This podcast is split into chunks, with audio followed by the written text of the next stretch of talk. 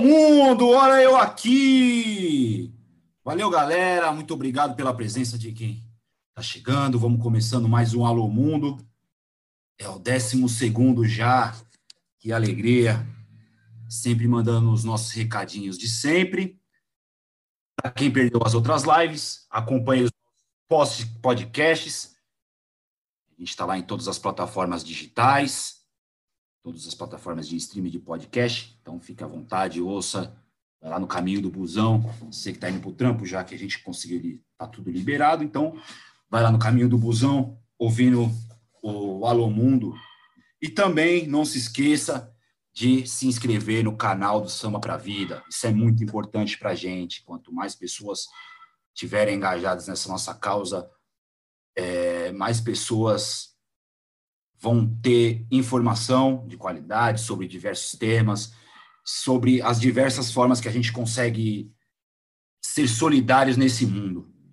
Então, compartilhe com seus amigos, dá essa força para a gente, é muito importante.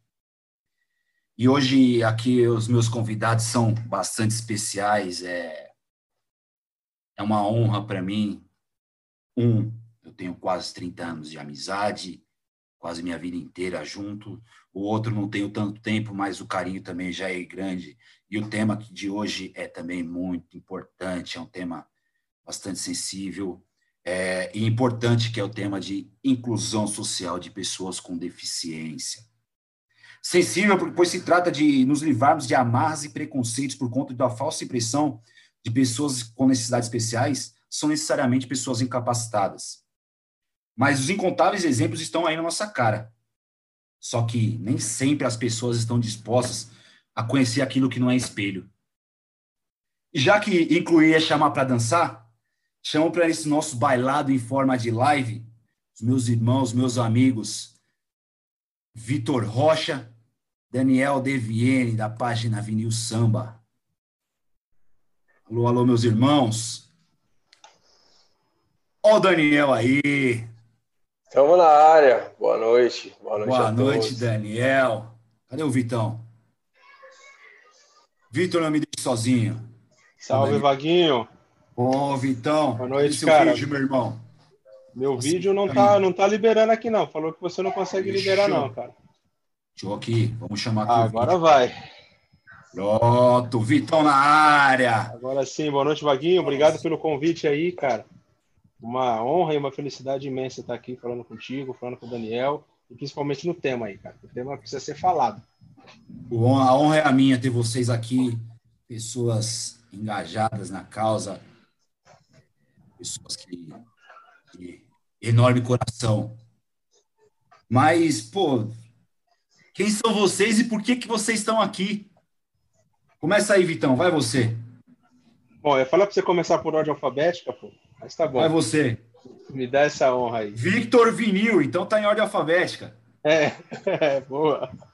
Bom, eu sou o Victor, eu sou amigo do Vaguinho há muito tempo aí, sou um admirador do trabalho dele, um admirador do trabalho aqui do canal e do programa Alô Mundo. Sou um PCD, uma pessoa com deficiência, sou pai de um, de um menino que é autista, sou professor e profissional em tecnologia. Né? Eu defendo a causa e sou uma das pessoas aí que faz coro sobre o que é o capacitismo e sou aí a favor do anticapacitismo. Eu acho que é isso, Vaguinho. De forma bem resumida, esse é o Vitor. E você, Daniel? Fala pra gente. É Vou chegar. Bom, vamos lá. É... Conhecendo hoje o Vitão aí, eu sou o Daniel. Ultimamente Recentemente ganhei um segundo nome, Vinil, né, por conta da minha página no Instagram, Vinil Samba. É, sou amigo do Vaguinho há pouco tempo, mas a gente se afinizou muito facilmente aí, dá a impressão que a gente se conhece há muitos anos. Sou um cara sossegado, um pai de família de três meninos lindos, é, pai de um menino especial, razão que eu estou aqui hoje para a gente bater um papo. Espero contribuir aí com vocês com as minhas experiências me sinto honrado é, por esse convite, né? Eu acho algo de extrema importância, de extrema relevância. É, parabenizo aí o canal, o trabalho do Vaguinho, é, todo o trabalho né, social do Samba para a Vida. enfim, estou extremamente honrado de participar com vocês aqui e pretendo contribuir de alguma maneira aí é, para o nosso bate-papo, para as pessoas que estão aí assistindo, para a causa em si, né? E vamos que vamos. A honra é nossa, Daniel Victor, tenho certeza disso, porque assim como eu falei na nossa na minha introduçãozinha, é, nem, nem todo mundo está disposto a conhecer aquilo que não é espelho, aquilo que não reflete o que você vê. É, o Vitor, eu tenho muito contato, tenho contato com ele há muitos anos. É, a necessidade dele nunca, nunca para mim, nunca foi barreira para nada. Pelo contrário, é, ele se tornou profissional. Eu sou um profissional de TI, ele se tornou um profissional de TI há muito mais tempo antes que eu. E ele é altamente capacitado hoje, professor universitário, e, e a necessidade física dele não, não faz necessariamente uma pessoa que não seja capaz. E, e eu conheço muito, muitos síndromes de Down também que dão show. Pô, a gente teve recentemente um filme que é com, com, que os protagonistas eram especiais, eram com síndrome de Down, se não me engano, colegas o nome. Eu acho que esse é um, um marco é, na história do cinema nacional, esse filme, porque você se livra amarras de preconceitos das pessoas e, e traz para o grande público que aquelas pessoas são sim capazes de estrelar um filme para passar no cinema, é, nos cinemas do Brasil inteiro, talvez do mundo. E, e é muito importante que a gente, se, a gente fale disso também. É muito importante que as pessoas saibam disso. É muito importante que as pessoas se livrem de amarras preconceituosas por conta de uma pessoa que tem uma deficiência física, uma deficiência intelectual, uma deficiência sensorial. Isso é muito importante. E a gente, para a gente dar seguimento, dar um balanço aqui na nossa. É, fazer, fazer perguntas diferentes agora, mas que, que é extremamente importante. Primeiro para o Daniel, agora vamos começar pelo Daniel. Daniel, como que é a sua a relação do seu filho, que tem necessidade especial, com a música e no seu caso especial com os vinis? Como é que como é que é essa relação dele? Como é que é, que o samba pode estimular o crescimento, a aprendizagem dele? Uma vez que você falou que para mim no, no nossas conversas que o estímulo dele é em casa.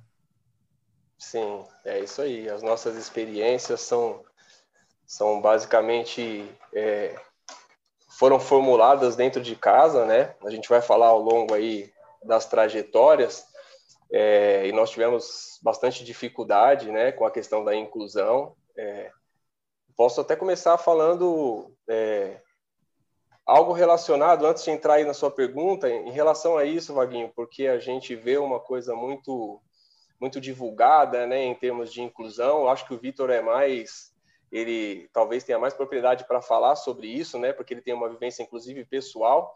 É, mas nós tivemos bastante dificuldade. Então, todo, todo o estímulo que ele teve foi dentro de casa e sem teorias, né? Nós não sabíamos como fazer. Nós fomos descobrindo, né? Junto com ele. É, e a música tem um papel tem um papel importantíssimo nisso, né? Eu gosto muito de música, eu vivo música se eu não estou ouvindo, eu estou tocando, se eu não estou tocando, eu estou cantando, se eu não estou fazendo nada disso, eu estou pensando, se eu estiver dormindo, eu estou sonhando com a música. É, então ele, ele, ele, ele se acostumou com isso dentro de casa, a música é algo muito vivo aqui dentro de casa, e cara, é extraordinário como você vê o desenvolvimento, né, em termos de, de aprendizado. É, a gente costuma ver, gente, quando eu falo a gente assim de um modo geral, né, é, eu, eu me tiro desse pacote, mas porque eu tive a oportunidade de, de ter essa vivência com ele. Mas, é, de modo geral, as pessoas enxergam uma limitação nisso. E, cara, e é extraordinário as coisas que ele faz, né? É, tem músicas que ele conhece desde 5, 6 anos que ele canta até hoje. É, então você percebe que não é só uma questão de gostar, é um desenvolvimento, né? Ele, com isso, ele aprende a falar melhor quando ele está cantando, é, porque nós passamos todas essas, essas, etapas, né? No começo, quando ele cantava, eram alguns sons parecidos com as terminações das palavras. Aquilo foram se transformando em palavras, aquilo foram, foi se transformando em frases. Então, é, hoje a gente vive assim, né? Eu pego o violão, tem lá o repertório dele, ele tem um repertório vasto. Pensa que é um repertório pequeno, não, que ele tem um repertório vasto, cara. É, então, assim, ó, é de extrema importância. A relação dele com a música é muito importante porque isso traz uma é, sociabilização também, porque a música ela é, ela traz um, um conjunto de coisas, né?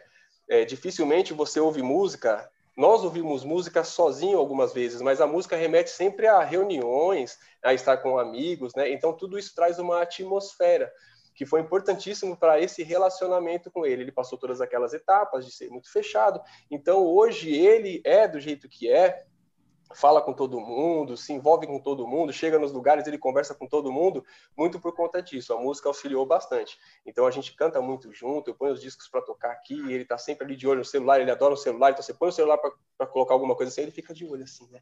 Ele adora o celular, cara. Então é, a música tem um papel extremamente relevante na nossa vivência. E, Acho que dá até para o Victor falar em relação à música também, em relação ao filho dele, autista o que, que, a, que a música pode proporcionar. Depois eu faço uma conclusão sobre isso que você falou, que eu tenho uma teoria bastante própria quanto à música e esporte. Eu estava, o Daniel estava falando aqui, eu estava relembrando de, de alguns fatos aqui que aconteceu com meu filho, né? Meu filho também tem aí um, é uma pessoa com uma deficiência diferente do Daniel, né? O Daniel é Down, meu filho ele ele tá, uh, ele é autista e a gente demorou muito para entender, né? É, para descobrir, na verdade, essa é, essa características dele, que eu nem chamo isso de deficiência, eu chamo isso de uma característica dele. E, ele, ele tinha muita dificuldade de, de aprender palavras, de aprender cores, de aprender as coisas. É, eu não tenho esse conhecimento musical que vocês têm, né? Estou aqui falando com dois músicos, mas eu sou um, um, um espectador, um consumista né, da, da música. Fiz os meus batuques lá no início, lá da, da minha adolescência, mas não sou não sou um músico. Mas a música foi importante para ele ter essas primeiras essa primeira esses primeiro aprendizado da vida dele, né? As primeiras palavras é, e ele e ele começou a se comunicar muito vendo desenho com música, né? Aqueles desenhos musicais tipo Mundo da Luna, é, a Marcha e o Urso. E aí ele começava a se comunicar com a gente no começo, comigo, com a minha esposa, é, ou cantando parte dessas músicas, né, ou repetindo frases que ele via nesse desenho. Então, o lado musical e ali o, o, o, o Lúcido foi muito importante nesse início para ele. Eu até brincava, falava que ele parecia o Bumblebee dos Transformers, que se comunicava só com o rádio, né, com as músicas. E aí ele foi evoluindo, foi, foi indo, e hoje ele, ele se comunica e tem uma capacidade de, de, de decorar. Ele escuta a música uma vez esses dias ele estava no carro cantando sem compromisso, Mariana parte minha. E ele ouviu uma vez comigo no carro, Divan, Súplica Paixão, ele escutou uma vez e estava cantando dentro do carro. Eu acho isso fantástico, como a música pode, pode ser útil nesses casos. Eu, eu tenho um, um pensamento bem complexo em relação à música e a esporte. É, eu acho que assim, assim como a educação financeira, que é muito importante para as crianças de forma geral, não, não, né, nesse caso eu não estou falando pessoas com deficiência, mas de uma forma geral, eu acho que deveria ser devia ser base, base curricular, base de ensino, educação financeira, o esporte e a música. A música, vocês estão me dando relatos de pessoas com deficiência, o quanto que ela é transformadora na vida dos seus filhos o quanto que ela pode mudar a música, independente de gênero. Aqui a gente é um canal que, que a gente gosta de samba, mas independente de gênero. A música tem esse poder de unir pessoas, como o Daniel falou, que sempre remete à reunião de pessoas, e a, e a música ela tem o poder de sentimental mesmo, de você ter memórias afetivas. Pô, quem não tem uma memória, quem não tem uma música, o Vitor, eu sei que ele tem tatuado um verso da música do, do Serginho Miriti, que o Sal regravou. Eu tenho a minha música com a minha esposa. Daniel também deve ter a música, a música dele com a esposa dele, aquela música afetiva. Então, essa afetividade faz com que as crianças desenvolvam um, senti esses sentidos e que talvez a, a, que sem a música, se não existisse música no mundo, talvez de muitos sentidos não seriam aguçados. E o esporte também entra nisso. O esporte também você é, você como eu posso dizer você aumenta a capacidade de raciocínio do, do, de uma criança quando praticado desde cedo. É, você aumenta a disciplina de uma criança. Você aumenta inúmeras valências. Isso vai ser levado para o resto da vida. Não que necessariamente que ele seja um músico ou um, atleta, ou como eu gosto muito de frisar sempre, eu gosto muito desse tema de educação financeira, porque hoje a gente tem um mundo de muita gente pobre, mas muito por conta de a gente não ter uma base de educação financeira quando criança. E a gente levando para o lado das pessoas com deficiências, pô, são incontáveis os músicos. Eu conheço inúmeros músicos cegos. E você fala, pô, como esse cara faz isso? Mas são incontáveis mesmo. Beethoven era surdo, pô. Pois é. Cair pro lado do esporte, olha o Daniel Dias. O que, que esse cara representa para o esporte brasileiro? Clodoaldo e tantos outros cadeirantes, é, pessoas com, com, com outros tipos de deficiência, mas que ainda é pouco explorado. O Daniel é um fenômeno. Daniel, mas o Daniel só está aí por tá aí porque consegue patrocínio. Mas ele também só consegue patrocínio porque ele é um fenômeno. É, tem esse é, lance, né, Vaguinha? É uma parte muito irrisória e é um assunto muito pouco falado, muito pouco debatido. É. E aí a gente vai entrar em outras, em outras vertentes aí que a gente ficaria dias aqui falando. Mas se a gente for falar de educação, é algo que eu gosto muito de falar também. É, a gente teria que falar também de, de trazer a diversidade para dentro das escolas também. A diversidade, quando eu falo, é de modo geral. Mas se a gente for olhar de, de, de exatamente como é a coisa, o mundo ele, ele é plural, ele é diverso. Hoje, quando a gente fala de diversidade, as pessoas logo é, atrelam diversidade ou a LGBT, a, a raça, a, a, pessoas com deficiência, mas pessoas que não, não se enquadram nesses grupos também são diversos por outros tipos de aspectos também. Então, é, e aí a gente entraria também numa vertente também de, de governo, de política, né? É, você falou do esporte, da educação do esporte, da, da, do ponto aí da educação financeira. É, cara, é, tem muita coisa que precisa ser mudado. E eu acho que o primeiro passo é o que nós estamos fazendo aqui, ainda de forma pequena. Mas um algo grande começa pequeno. É falar sobre. Né? É o tema que vocês sempre traz aqui, né? sempre voltado à música ou esporte, mas sempre trazendo alguma coisa que, que precisa ser mudado, precisa ser melhorado, melhorado aí dentro da sociedade. Aqui é um ponto de discussão, e como eu gosto sempre de, de frisar, que a gente aqui, o Samba para a Vida, não é. A gente não está aqui para fazer muros, a gente está para fazer pontes, unir pessoas. Hoje eu consegui unir um amigo meu de infância, um amigo meu de, de, de não, tão, não tanto tempo, mas que não se conheciam e, e, tem, e tinham algo em comum. E, e, e a gente está precisando muito, enquanto sociedade, de sermos mais pontes e menos muros. Mas, Vitão, fala pra gente aí. Você já pediu, você pediu para eu fazer esse exercício e realmente eu não encontrei. O que, que é o tal do capacitismo? Fala pra gente aí, Vitão. Pois é. Eu, eu comecei a compartilhar essa, as informações, os folders, tudo da live com as pessoas e uma das, das minhas postagens no meu history foi perguntando: você sabe o que é capacitismo? E a grande maioria respondeu que não. Né? E se você escrever, por exemplo, no Word hoje, capacitismo, ele vai mostrar lá o traçadinho abaixo vermelho dizendo que a palavra está errada.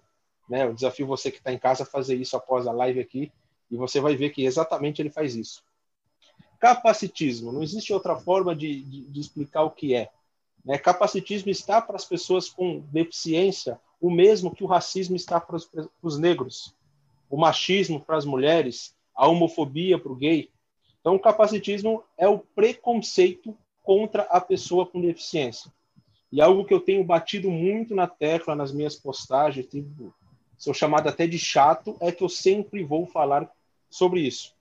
Porque nós precisamos falar, nós precisamos mostrar para as pessoas que, por exemplo, ela olhar para uma pessoa com deficiência e ver ela fazer um algo que para ela só uma pessoa normal faria, é uma ação capacitismo. Do tipo, nossa, olha lá, aquele cadeirante está jogando basquete. Se ele pode jogar basquete, por que, que eu não posso? Você está sendo capacitista. Você está dizendo que ele é menos do que você e por fato dele ser menos, ele faz algo que você não consegue e você fica surpreso. Então, isso é um dos pensamentos capacitistas que nós podemos citar. E aí eu fiz uma lição de casa, Vaguinho, e eu quis, trouxe algumas frases que nós, pessoas com deficiência ou familiares, escutamos muitas vezes. Você me ouça, você me deixa, né, eu posso usar aqui, citar para você algumas frases. À vontade, eu, então. A minha ideia não é julgar ninguém, a minha ideia não é, é deixar ninguém triste, mas fazer você, as pessoas terem um exercício de que é, realmente nós temos algumas ações ainda preconceituosas por causa da nossa estrutura cultural, que nós temos muito preconceito ainda estruturado no, na nossa forma de viver, seja no racismo e no caso aqui no capacitismo. Né? Por exemplo, é, eu fiz uma pesquisa rápida com algumas pessoas que eu conheço, que são pessoas com deficiência, e uma frase, por exemplo, nossa, olhar para uma, uma moça que é PCD e fala para ela, nossa, você é linda de rosto. Quer dizer que ela é feia do resto, porque ela tem algum tipo de deficiência? Ou, por exemplo, é, olha essa frase aqui que eu destaquei. Quando me desespero porque ainda não casei, eu lembro de você que, apesar do seu problema, já casou duas vezes. E aí eu lembro que não, nem tudo está perdido para mim. Puro capacitismo. Outra, né? Se eu tivesse, se isso tivesse acontecido comigo, com certeza eu me mataria. Eu já escutei isso, né? É, aí uma mais é, chega a ser engraçada, mas eu já escutei. Como é que você faz para transar? Né? São coisas que faz é, é, do cotidiano. Outra aqui, por exemplo, às vezes as pessoas vêm querer dar uma dica, né? Ah, cara, eu vivo com a minha deficiência desde quando eu nasci. Se tem alguém nesse mundo que conhece da minha deficiência, sou eu. Eu sei exatamente quais são os meus limites. Então não me venha dar dicas. Não é assim que funciona. Né? Por exemplo, eu já escutei essa dica. Eu sou cristão e já escutei essa dica. Você já foi na igreja rezar? Deus pode te curar, você sabia? Por exemplo, isso. Uh, você não tem cara de autista, mas é daqueles leves, né? Bem levinho. E dessa para pior, né? Se a gente for abrir aqui, você vai ver um monte de outras frases. Então, às vezes, a gente faz isso sem maldade e estamos tendo uma atitude totalmente capacitista. Quantas vezes você chega numa pessoa, e você faz um exercício em casa, chega numa pessoa que tem algum tipo de deficiência e você quer saber sobre ela, e você não pergunta para ela, você pergunta para o acompanhante dela. O, o, o, o, recado sempre que eu quero deixar é que antes da palavra do PCD, antes do deficiência, tem uma palavra escrito pessoa. Pessoa com deficiência. A pessoa, o ser humano, é, é, é, o fato, é o ponto mais importante desse relacionamento. Eu achei fantástica a sua abertura quando você falou do espelho, né? E aí remete muita empatia, de você olhar no espelho, tentar se colocar no lugar da pessoa. A única coisa que nos faz iguais aqui é que nós somos pessoas. Mas eu tenho gostos, jeitos, aptidões diferentes do Vaguinho, diferente do Daniel. Isso não me faz melhor ou pior do que vocês, só nos faz diverso, nos faz plural eu acho que eu consegui explicar o que é o capacitismo de uma forma mais longa aqui. E, eu, e, e o, que, o que é muito maneiro, cara, eu, eu, eu amo, eu amo a diversidade. Cara. Imagine se o mundo inteiro fosse todo mundo usar só boné preto. Ou se todo mundo só usasse barba comprida igual a sua, Vitão. Ou se todo mundo usasse só boné cinza, igual o Daniel. Qual a graça que teria o mundo, cara? Exatamente. Qual que é a graça? A diversidade, ela, ela completa. Né? Eu, eu vou num ponto além, não sei se você está no seu script ali falar, né? e aí eu já entro... Vai embora. Uma, que é tudo nosso, das... Vitão. Que script nada, é tudo nosso. Vai embora, vai embora. Uma das causas que eu estou é no mundo corporativo, né? Eu tenho muito contato com o pessoal de recursos humanos, apesar de trabalhar com, com tecnologia, é, tenho muito contato com o pessoal de RH, e, e, a gente vê na prática né, que a diversidade torna as, as empresas, as companhias até mais competentes, mais qualificadas, porque a diversidade ela não traz somente só a diversidade de, de pessoas diferentes em, em, em, jeitos, trejeitos, fisicamente, mas também traz a diversidade intelectual, a diversidade de capacidade. Né? Eu já trabalhei em empresas que a gente estava num projeto de tecnologia e trouxemos uma pessoa de comunicação e uma pessoa de RH para participar, porque ela vem com visões diferentes. Isso torna o time diverso. Né? E aí a gente tem uma de várias ações que nós precisamos fazer, nós, quando eu falo nós, pessoas, nós como profissionais e nós como empresas, para cada vez mais fomentar esse é, é, essa causa, né? E aí a gente vai entrar, a gente pode falar até mais para frente sobre que diversidade são, é diferente de inclusão, tá? E aí eu acho que é isso que eu queria complementar. E complementando isso daí, eu estava vendo esses dias aí nos materiais de estudo, eu vi um vídeo muito interessante de uma professora da UFRJ, professora Isabel e Maior, Isabel Maior, se não me engano em que ela fala justamente isso, que o maior erro da inclusão acontece nos RHs das grandes empresas. Você pode mandar seu currículo imenso, seu currículo vasto, e quando você vai lá fazer a entrevista, a pessoa já te olha diferente. Ô, Vaguinho, acho que começa antes disso, né? Quando você. Aí eu posso falar um pouco do, do mundo corporativo, trabalho em empresa privada aí né, sendo gestor de áreas aí há um pouco mais de 10 anos, é, e, cara, eu posso falar aí com propriedade nesse ponto, que isso começa realmente lá em cima. Hoje, graças a Deus, eu trabalho numa empresa moderna, que tem uma visão diferente. Então, a empresa que eu trabalho hoje, eu não tenho vaga para PCD e tenho vaga para o normal. Lá não existe. Tem vaga. Hoje. É, tem vaga. Tem vaga. tem vaga. Tanto que quando a gente faz a divulgação nos portais, né, na internet, é, não tem mais aquele negócio de vaga PCD ou não, é vaga geral, né? Mas eu, durante muito tempo, tive essas cotas dentro da empresa e as orientações que você recebe como gestor, cara, é de doer o coração. Eu vou te falar que é de doer o coração as coisas que a gente ouve. Muitas vezes, é claro que eu tenho um contato mais próximo por ter um filho, né?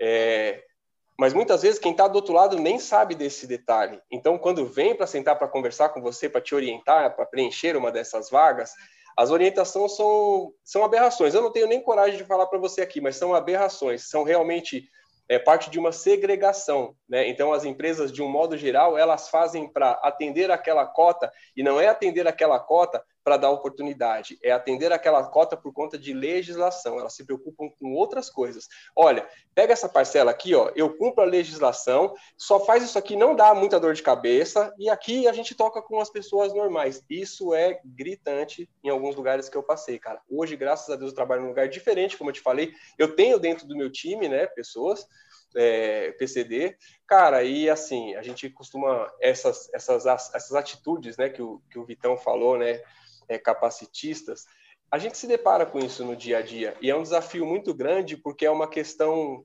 realmente estrutural. Nós temos, então, todos os cenários, aqueles que fazem sem perceber, né? Aqueles que fazem sabendo, aqueles que até têm boas intenções, mas que têm esse tipo de atitude em ver a pessoa fazendo, pô, mas aquele cara está fazendo aquele trabalho, pô, aquele cara pode fazer aquele trabalho, ele pode, você pode, qual que é a diferença? Então, é, durante essa vivência aí, eu tive várias experiências, cara. Hoje, hoje eu estou aliviado de trabalhar num lugar que, que, que trabalha muito né, é, esse aspecto, e aí eu me sinto muito mais à vontade. Né? Só o fato de ter que contratar sem essa limitação, ah, CPCD ou não CPCD, cara, isso já é um alívio, porque eu estou contratando pessoas. Eu estou contratando pessoas para fazer um trabalho e todo mundo é capaz. É, o que nós temos são as diferenças, como vocês falaram da pluralidade, né? Nós somos diferentes. Eu tenho, eu tenho, né? As minhas habilidades, você, o Vitor, todos temos. Então, é, a gente não vai limitar pela questão física ou qualquer outro ponto, né? Então, a gente tem um caminho gigante para caminhar dentro disso. É, é, uma questão estrutural gigantesca, como vocês falaram. Hoje a gente fala muito, né? Diversidade na questão é, racial, né? Étnica, mas de deficiente você pouco ouve falar. E aí reforço o que o Vitão falou. Cara, esse trabalho é de extrema importância, porque é, precisa começar a ganhar corpo, né? A, a, a, se tornar grande esse assunto também. Porque tem uma grande parcela que está caminhando com muita dificuldade. A gente vê que quem está na frente já tem dificuldade. Imagina né, a gente que está aqui atrás, na rabeira, ainda tentando percorrer esse caminho. Claro que com o aprendizado das, é, de, de outros tópicos, de outros assuntos, a gente também traz para cá, né? Mas é um caminho gigante para percorrer, cara. Essa mesma entrevista, essa mesma é um, não é uma entrevista, é uma, uma palestra dessa professora que eu vi. É, um, um, outro ponto bastante, bastante interessante, quando você falou de cotas, legislação que agora me veio à mente, que ela fala, as cotas são importantes para que se inclua as pessoas, mas que num futuro próximo, que ela, ela fala próximo, aí, mas ela já, ao mesmo tempo, ela diz que talvez é, eu não verei passar, é que não existam, não tenha que existir mais cotas para se incluir essas pessoas. Eu posso. Mas é difícil. Eu é posso difícil. Só complementar aqui, Vitão. É, a questão das cotas, eu também acho de extrema importância, por um motivo. É, eu, de repente, tenho essa visão, como eu falei, talvez privilegiada por ter essa vivência. Mas será que se você tira as cotas e coloca numa igualdade, as pessoas não vão escolher as normais em detrimento às, às especiais, né? É, é por isso mesmo que ela fala aí, que. Se não some isso, né? Talvez ela não veria enquanto, enquanto, enquanto tiver vida. Deixa, de, deixa eu contribuir aqui só com, com experiências também, Daniel, Daniel e Vaguinho. É, Verdade, então. Assim, de, de forma bem, bem direta. Se não houvessem cota, as empresas não contratavam. As companhias não são boazinhas. Não vamos, não vamos viver numa utopia dizer, ah, minha empresa é moderna, é isso. Se não houver cota, não contrata. O próprio recursos humanos, a galera, cara, a moça que trabalha em universidade sabe disso. Tá? Uma coisa, pessoal, é a empresa, ela vinha ao pessoal, uma sala de aula, falando pessoal, só tem duas aqui, duas pessoas. Uma coisa aqui, é mas aqui no YouTube não. É, pode ter, são, são milhares de milhões aí. Mas é, uma coisa é a empresa contratar o Vitor, que a minha deficiência é no meu braço esquerdo, eu tenho uma redução de tamanho, uma redução de de, de movimento, de força, e eu não preciso de adaptação nenhuma para trabalhar. Eu entro dentro da lei de cota, eu sou contratado por cota. Beleza. Outra coisa é contratar um tetraplégico. Tá? E aí, quando, outra coisa é contratar um surdo. Né? Quando você trabalha, por exemplo, vamos, vamos fazer aqui uma, é, uma analogia, né? ou, ou, um exercício. Né? Contratar um, um mudo, um surdo mudo ou um cego, dependendo do trabalho, né, um deficiente visual, dependendo da função, um é mais complicado que o outro. Porque você consegue se comunicar com um cego, por exemplo, tranquilamente, e é só você disponibilizar para ele um computador adaptado como software. Mas para você contratar um surdo, você como gestor precisa falar Libras. E aí a gente vê, faz pesquisas e procura nas empresas, eu conheço muitos é, deficientes é, auditivos que têm a dificuldade de ter um plano de carreira, um desenvolvimento, por quê? Porque o gestor não se prepara. E aí a gente vai por um ponto mais atrás lá. Eu sou professor universitário, como vocês sabem. É, quando a gente coloca na grade do curricular de, uma, uma faculdade Libras, os cursos que eu dou dentro do curso, eu não sou professor de Libras, né, mas dentro do curso tem Libras, eu vejo os alunos fechando o bico, falando, ah, mas é ruim. Tá. E se você for um gestor? É, aí eu pergunto, Daniel, você é gestor, você fala Libras? Não. Se te contrata, se te derem um funcionário que seja surdo e mudo, você vai ter uma dificuldade absurda. E eu tenho certeza. Nem consigo. A verdade é que eu não consigo. E você vai negar se puder. Eu tenho certeza que você vai negar. Não porque você quer, mas porque você vai ficar constrangido, porque vai trazer um monte de, de dificuldades que vai ser ruim. E isso eu vejo acontecer nas empresas. Então, assim, a cota ela é importante e eu não vejo ela saindo tão cedo. Porque se não houvessem não. cotas, essas pessoas é o que eu falei, não seriam se contratadas. Se não tivesse cota, sumiria. Sumiria, Isso. simplesmente sumiria. E aí a gente vai e a gente vai para um outro para um outro ponto. A cota ela me garante a diversidade, que é trazer pessoas diferentes para dentro da minha empresa. Aí eu te pergunto, essas empresas que colocam cota, quais são os níveis de cargos que estão colocando? A grande maioria, eu não tenho medo nenhuma de falar aqui. A grande maioria são cargos operários.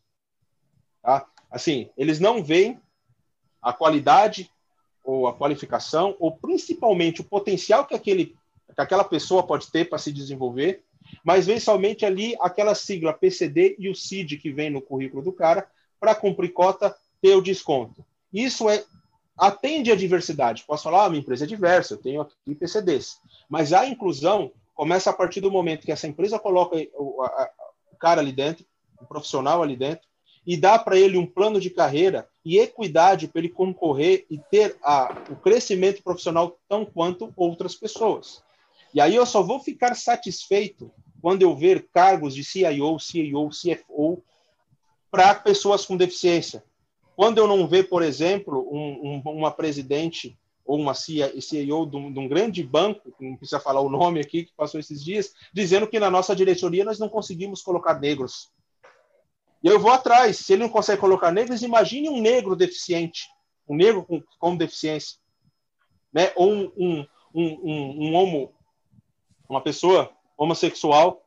Então, é, diversidade, as empresas estão se preocupando só se colocar essas, essas pessoas dentro delas, dentro, fazer parte do, do mundo corporativo, né? Mas ela precisa também pensar num plano de carreira e ver o que precisa trazer né, de equidade para eles poderem crescer profissionalmente. E aí o problema vai para a escola, né? É, é, aí as empresas vão reclamar assim, poxa, mas eu não consigo ter é, aqui é, profissionais capacitados que tenham deficiência. Então, tenha, desculpa falar, mas tem um culhão de você tentar, você como empresa, tentar mudar isso. Conheço empresas que fazem campanhas, não preciso nem citar empresas, podem procurar, mas empresas de tecnologia que fazem captação de pessoas com deficiência sem nenhum tipo de instrução e capacitam elas como escola, já que o governo não tem a coragem de fazer a sua parte. Pode falar, Vitão, pode. Eu não tenho problema com propaganda nenhuma, se é um trabalho bem feito, um trabalho que que merece ser elogiado, que merece ser visto, tem que falar. A gente tem que. Bom, então eu posso citar, eu posso citar duas empresas que recentemente eu vi. Uma foi a IBM, que fez um trabalho para recrutar desenvolvedores, pessoas com deficiência, e outra foi uma empresa, uma era uma startup até pouco tempo chamada Zup Innovation, que construiu, que fez uma turma de 30 pessoas somente deficiente. Eu participei desse desse processo para ser um dos professores, por exemplo vi é, é, o, o, nível das pessoas que eles colocavam lá. Então, assim,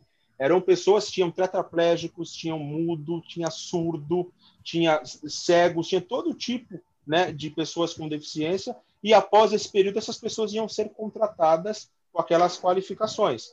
Então, isso é, é eu acho é, muito importante, né, já que o governo não faz o trabalho deles. Né, eu fiz uma pesquisa recentemente, é, recentemente não, faz uns anos, mas a Unesco trouxe aí que quase 70% das pessoas que nascem com deficiência, com algum tipo de deficiência, importa qual seja, não têm acesso a ensino de qualidade, muitas delas não têm acesso. E, se eu não me engano, 62% das meninas com menos de 15 anos que sofrem algum abuso sexual em casa, o pai, irmão, tio, são pessoas com deficiência. Então, o governo precisa olhar para isso também e trazer a, inclusão e a acessibilidade para essas pessoas. Não adianta as empresas serem acessíveis. Olha, minha empresa é acessível, eu tenho um elevador maior, eu tenho cadeiras mais espaçosas, eu tenho software aqui para cego, eu tenho um monte de coisa, mas sendo que o caminho para essa pessoa chegar até a empresa, a calçada é cheia de buraco. O vão do trem cabe uma pessoa. Então há coisas maiores que precisam ser vista para realmente para dizer assim, sim, nós estamos num mundo inclusivo. Diverso ele sempre foi. Acontece que por, durante muito tempo deficientes, pessoas com deficiência foi tratada até como monstros, né? Não podiam votar, não podiam trabalhar, não podiam, não sei se vocês sabem disso, mas chegou uma época no mundo que alguns países, inclusive no Brasil, pessoas com deficiência não tinham direito à herança dos pais. Então tinham coisas absurdas que sempre houve a diversidade, que é a diferença das pessoas. Mas a inclusão, a gente precisa brigar muito ainda. Sem contar que não para por aí, né, Vitão? Você falou da parte estrutural, né? Eu tenho uma porta maior, um elevador, um acesso correto. Ok, é, esse é o básico para o cara estar ali, né? Mas e o desenvolvimento dele daí para frente? Ali é só para receber aquela pessoa, né? Então eu tenho estrutura física para receber aquela pessoa. E aí falta uma parte importantíssima, que é trabalhar no desenvolvimento dessas pessoas. Na prática, hoje o que acontece é mais ou menos o que você falou. Essas pessoas elas ocupam é, algumas algumas funções que são limitadas porque subentende-se que ela é capaz de fazer somente aquilo e muitas vezes não se aposta naquelas pessoas, né? É, você é, deixa de se dentro das empresas todo mundo é desenvolvido.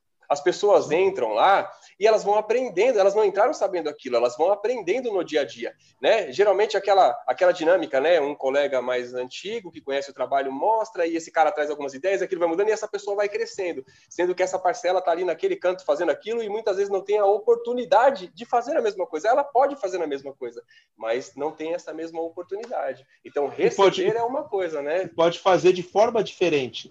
Não existe um mas modo é certo. Claro, mas é claro. Isso, isso, isso que, que às vezes é, me deixa, de, com, com perdão da palavra, injuriado, puto da vida, né? Quando você parte do princípio de que a pessoa não é capaz porque você viu ela fazendo aquilo. Por exemplo, você falou da, da, das, da, das experiências. Muito tempo atrás, né? O Vaguinho falou. Vaguinho, quanto tempo você está aí trabalhando com TI? Você falou que você começou depois? Uns... Seis anos e meio, diretamente. Novembro agora eu faço 17 anos. Né? Vou entregar a idade aqui. Faço 17 anos trabalhando com TI. Ah, no começo da minha carreira, quando eu descobri, eu descobri a, a lei de cotas no meio da minha carreira. Uma vez eu fui fazer uma entrevista, uma empresa falou, você pode ser assim, aí eu fui descobrir. E aí eu comecei a fazer cadastro, vi que era, era importante mostrar no currículo que eu era uma pessoa com deficiência. E aí tem várias agências que entram em contato contigo que são especialistas, entre aspas, de procurar talentos PCDs. E aí uma, um, uma empresa uma vez me ligou, ofereceu uma vaga. Eu não estava interessado nessa vaga, porque eu tinha acabado de começar minha carreira numa empresa, e falei, ó, obrigado, eu não estou interessado. E ela, não, você é PCD, eu preciso que você me fale, não sei o quê, me fala a sua pretensão. E aí eu falei, ó, hoje eu ganho X, para eu ir para você, a gente precisa começar a conversar entre um X e meio. Ela virou para mim e falou, mas você tá louco, querendo ganhar um X e meio sendo deficiente?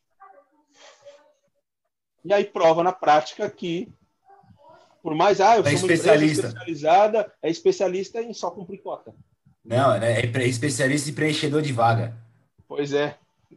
É, que aí vocês, você começou a falar do tema lá de diversidade, é, que aí entra o, o, o, que você queria falar da, da, da, diferença né, entre diversidade e inclusão, né? Que é o, a Sim. grande frase que até você mesmo falou para mim. Diversidade é chamar para festa, inclusão é chamar para dançar. É, pois é diferentes mesmo. É, é, um, é o assunto é tão importante, é tão magnífico, a gente já está 40 minutos aqui que a gente nem percebeu. Pois é. E... Olha, eu vou, Vaguinho, antes de você entrar aí, eu vou só complementar o que o Vitão falou aí. E aí também, também parte da experiência que ele falou que tudo começa lá atrás, né? Ele tá, ele tá contando experiências pessoais dele, é, do hoje, da vivência mais recente, mas que não tem a preparação para chegar até lá, né? E isso é um fato. É, o meu filho hoje ele tem 21 anos e fala-se muito em, em, inclusão né, dessas, dessas pessoas né, na escola regular, por exemplo. Ele não teve oportunidade de estudar. Passa da quantidade de dedos dessa mão as escolas que você chegar, que nós chegamos lá e falaram: olha, a gente não pode ficar com seu filho. Meu filho vai aprender aonde para chegar no mercado de trabalho? Eu te pergunto. Hoje ele tem 21 anos, é saudável, teria capacidade de fazer muitas coisas, e não teve uma base, não teve onde fazer isso. Então tudo é muito bonito falado, né? É, nós temos várias, várias é, propagandas e tal, mas cara, isso é uma parcela muito pequena. É uma parcela muito pequena.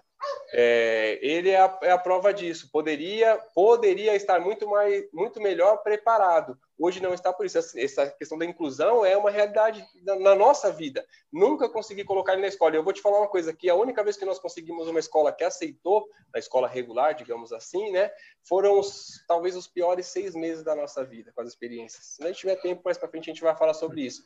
Mas só experiência negativa com esse ponto, cara. cara. Então é come, começa lá atrás, né? Você não consegue chegar lá para mostrar, porque a, hoje eu sou o Daniel eu não nasci desse jeito, eu fui me desenvolvendo, né? Então eu fui crescendo, aprendendo, aprendendo, aprendendo, e hoje eu sou o Daniel. Eles não têm essa oportunidade muitas vezes. Não consegue. Como que você vai chegar se você não tem a base? Cara, eu, eu, eu sinto na pele, eu sinto tudo isso que você está dizendo. Eu é, acompanho, sinto... você vive, né, Vitão? É, cara, porque assim, eu não tive nenhum problema, o Vaguinho está aqui de prova. O Vaguinho até me defendia às vezes. Na faculdade, quando os caras tiravam onda de mim, de brincadeira, ele arrumava briga até com a polícia. Era doido. Mas assim, é, eu, eu, tenho visto isso com meu filho agora, cara. E eu estou bastante preocupado com essa escola que estão querendo fazer aí de separada, específica para ah. pessoas especiais. Isso é segregar. A diversidade precisa, precisa estar junto, entendeu? A escola, eu falo sem dúvida, sem, sem medo nenhum de, de estar tá aqui. A, a escola foi muito importante porque eu descobri que o meu filho era autista, é autista. Porque o primeiro, o, a, a, o primeiro relatório, posso dizer assim, não tenho as nomenclaturas certas, foi da escola. Falou: seu filho tem um aprendizado um pouco diferente, assim, assim, tal. Vai buscar ajuda? A gente foi buscar ajuda, descobrimos que era, e assim mudou todo. E aí ele começou a evoluir. Meu filho está com seis anos, faz dois anos e pouco que eu descobri que ele era autista. E, e aí a escola deu todo o apoio.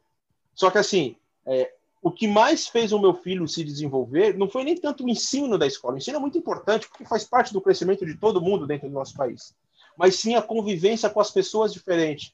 E sim aquele amigo que ele tem lá, ele tem dois amiguinhos da escola que faz muito tempo que ele não vê, que foi muito importante para o desenvolvimento de relacionamento, de ele se comunicar, aquilo que a característica que ele tem é o mais dificultoso. Então imagine se ele se relacionasse somente com as pessoas iguais a ele um dia ele ia terminar a escola, um dia ele vai terminar a escola. E quando ele for para a rua, e aí? Então, assim, hoje eu, eu, eu, eu, não quero falar de política, não é a nossa ideia, tudo.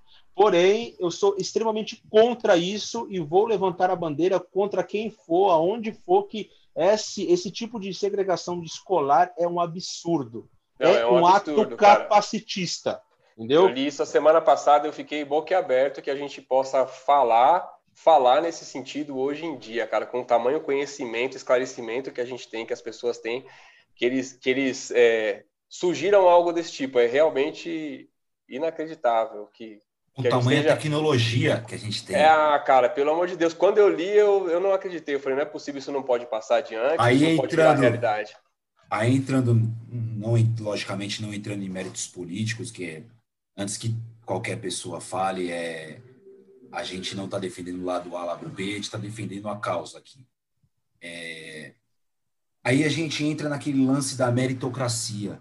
Como uma pessoa PCD pode ter meritocracia se ela já sai atrás de qualquer pessoa, em qualquer, é, sem, sem nenhum tipo de deficiência Vamos falar de deficiência motora. Não tô, você, é, você bem claro, né, deficiência intelectual. Lógico que ele vai ter uma, uma, uma dificuldade maior para o aprendizado, deficiência, ah, quem tem deficiência sensorial também. Mas vamos falar de deficiência motora. Certo. Cadeirante, ele pode ter a mesma capacidade intelectual do que eu, do que o Daniel, do que o Vitor.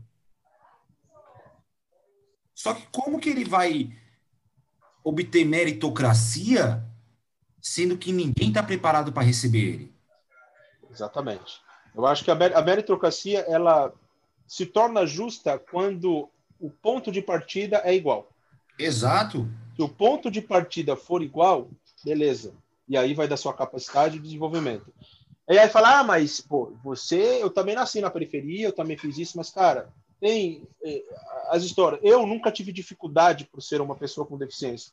Devo isso aos meus pais, devo isso aos meus amigos e devo isso à personalidade que eu formei. Mas eu não sou todo mundo, eu sou um ponto totalmente fora da curva. E eu preciso entender isso. Isso não é privilégio, isso não é falta modéstia, não, isso é fato. Eu preciso entender isso que nem todo mundo teve as mesmas oportunidades que eu tive. Nem todo mundo teve as mesmas oportunidades que você teve. É, eu sempre fui muito bem resolvido com isso, eu sempre nunca tive problemas com isso, então é, a, é, a, meritocracia é um, é um, negócio muito bonito, mas acaba sendo até meio opressivo, né, opressor no, nesse sentido. Não dá para você falar que, que, que, um cadeirante vai ter as mesmas condições, por exemplo, do que uma pessoa que não tem uma cadeira de rodas. Né? Aí, é, é eu, eu, hoje eu sou professor da Ianguera também, sou professor universitário da Ianguera, muitos alunos acabam se, se espantando quando vê um professor ali com deficiência. Né? Esse semestre, por exemplo, eu estou dando aula de, de é, modelos de gestão, e entre os temas a gente fala de diversidade. E aí eu acho, e eu falo para eles, ó, legal, eu estou aqui, sou uma pessoa com deficiência, sou contratado aqui por lei de cota, né? A, a, a, a empresa não sabia que eu era deficiente, só soube na hora, eu fui dar aula teste, e eu não estou aqui porque eu sou deficiente, Mas não ache isso aqui bonito e que a faculdade é absurda por causa disso. Se sinta um privilegiado ou se sinta é, é, fala, ou sinta que a faculdade é, é muito boa quando tiver um professor cadeirante aqui, por exemplo. Porque eu não tenho dificuldade nenhuma para vir pegar, eu ando de moto, por exemplo, mesmo com o meu problema no braço, vou para a faculdade de moto, mas quando tiver um, um, a gente tiver uma estrutura, tanto da faculdade quanto da nossa cidade, para um professor ser um professor cadeirante dar aula, aí eu vou ficar satisfeito. E aí eu, eu peço para você, vamos buscar aqui cinco exemplos de professores universitários que são cadeirantes. Eu não conheço nenhum. Obviamente tem, mas eu quero cinco exemplos. E por que, que o cara não consegue? Por causa da meritocracia aí que todo mundo fala que é injusta. Pelo menos é o meu modo de ver. As cidades estão tão mal preparadas, mas já melhorou muito também. Não vamos fazer só derrota. Sim. Hoje vê inúmeras cidades, nosso bairro aqui é Vila Maria, se tipo, pegar a Guilherme Cote, até as ruas paralelas, por, por não tão boas quanto, quanto deveriam ser, mas as guias são rebaixadas, a gente consegue ter acessibilidade para um cego porque tem as, as calçadas demarcadas. Isso já é um grande avanço também. Não seremos hipócritas. Se você pegar a cidade do Santo André também, é uma cidade muito inclusiva. Eu não sei Hortolândia, eu não sei Jacareí, onde você morava, mas são dois exemplos que eu conheço legal e que, que a gente vê, inclu, pelo menos, tentativas de inclusão também é muito longe, é muito distante. Mas é como o Victor falou lá no começo, que a gente hoje a gente está falando para poucas pessoas, mas todo, todo, tudo que é grande hoje começou pequeno. Só que eu acho que também está demorando muito. E esse é o que eu acho também, que até queria gostar de saber a opinião de vocês, é um ponto falho da nossa sociedade. Tudo que não é do pensamento é, do que é certo, do que é errado, é muito demorado. Você correr atrás de um, da inclusão da pessoa com deficiente, é, você mostrar que um negro é capaz, você mostrar que um preto pobre da favela ele pode ser tão capaz quanto um, uma pessoa que nasceu, por exemplo, nos Jardins, no Morumbi. Essas inclusões sociais, de uma forma geral, de forma mais abrangente, sempre são muito demoradas e sempre são muito, sempre é uma batalha muito grande. Aí vem aquelas pessoas, ah, mas meu pai me ensinou que, que, que negro, que pobre, que nordestino, que a pessoa com deficiência, tudo é pessoa. Só que na prática a gente não vê isso. Eu sou o próprio exemplo de viver no meio de preconceito, cara. Eu cresci com pessoa com deficiência, eu, eu, eu era estrábico, eu fico, a, a, empresa que eu trabalho me possibilitou ter um convênio que eu pudesse corrigir minha, o meu estrabismo. É, eu sou filho de nordestino, eu cresci no meio de negros, é, eu, eu, sou, eu, sou, do bairro periférico, eu tenho amigos que eram da, da, da, da periferia, que, que muitos deles não, não foram pelo caminho certo. É, as oportunidades, alguns tiveram as mesmas oportunidades que eu, mas não abraçaram. Cara, você quer mais preconceito que isso? Hoje eu, eu tenho orgulho de poder ter a minha casa, ter a minha família, ter a minha esposa. Hoje ninguém passa necessidade de nada. É por mérito meu? É por mérito meu. Mas também porque eu abracei a oportunidade. Não deixei ela escorrer pelas mãos. Só que, e aquele mesmo amigo meu, aquele mesmo vizinho de, de, de rua, não teve uma oportunidade similar às inúmeras que eu tive, e que muitas vezes é, não consegue pagar o aluguel, ou então ele tem que optar em pagar o aluguel ou colocar comida na casa dele. Pois é, pois é, cara. É... Eu, eu gosto de algumas frases de efeito assim, e acho que você me fez lembrar duas. Primeiro, você falou que legal, a gente tem dificuldades, mas algumas coisas já foram feitas. Aí eu lembro da frase: é melhor feito do que bem feito. Beleza. Mas aí eu lembro da outra frase que chama que o bom é inimigo do ótimo. Né? Então, ah, se está feito, por que, que eu vou precisar melhorar? Por que, que eu vou precisar fazer diferente? É... é muito fácil a gente, a gente olhar para. Pô, a Avenida Paulista é super acessível. A Vila Maria pode estar acessível, pode ser periferia, mas a Vila Maria é um bairro totalmente plano. A Vila Maria Baixa é toda plana, não tem subida alguma. Tanto que eu adorava onde eu moro é impossível. Aqui onde eu moro é impossível um cadeirante. É impossível, exatamente. Aí, só que aí eu falo para você, vai para Itapecirica da Serra. Vai para as quebradas de verdade. Entendeu? É, a gente nasceu na Vila Maria, periferia, mas a Vila Maria deixou de ser quebrada faz tempo, entendeu? Vai para as quebradas, é. vai para as quebradas de verdade, que tem o sobe, desce, que, que tem o morro de verdade. Ah, aqui não tem nem cal... rua, né, gente? Pelo amor de Deus. Não, né? Aí o vagão onde você mora, pega Itamonte, vê se você consegue andar de, de cadeira na Itamonte. Na casa, na casa do Vaguinho, nem meu carro sobe a rua na casa do Vaguinho lá, pelo amor de a Deus. A minha rua mesmo. Então, aí, aí precisa, é, são essas coisas que, que precisam ser entendida, ver o que é prioridade de verdade e ter alguém para defender isso. E aí você falou assim de pessoas que abraçaram oportunidade e tal. É, às vezes as pessoas mudam a palavra de oportunidade. Eu já escutei isso algumas vezes, né? É, que eu tenho sorte. Ah, fulano tem sorte. Você deve ter escutado alguma vez. Ah, tá com sorte. Muito. Primeiro, primeiro que ninguém tem sorte por muito tempo. E como eu, Victor, classifico sorte? Sorte para mim é oportunidade mais qualificação. Oportunidade todo mundo tem. Tá aí para todo mundo. Uns mais, outros menos, mas se você fizer, você tem. Aí eu pergunto, e a qualificação? Nem todo mundo tem acesso a isso. E aí entra nessa pergunta que você disse: ou eu ponho comida em casa, ou eu vou atrás de uma carreira. E aí, cara, cada um sabe onde o calo aperta. A gente precisa entender né, o, que a nossa história não pode ser e não é a história de todo mundo. As pessoas têm coisas, experiências, aptidões, personalidades, tudo diferente da gente. E complementando só o pensamento aí, Vaguinho, para fechar aí talvez esse, esse tópico aí, você comentou, né, que a gente está muito distante, né? Nós falamos aqui de modo geral que nós estamos muito distante, e aí fica uma reflexão, né? É, para alguma coisa realmente acontecer, a gente precisa de um movimento grande, né? Precisa de muitas pessoas lutando, né? Levantando essa bandeira. É... E é outro caminho gigante que a gente precisa percorrer, porque de um modo geral a gente, como sociedade, nós somos individualistas. É... Por questões pessoais, por, por questões de viver num, num mundo capitalista, nós precisamos sobreviver, né? É aquela lei da sobrevivência.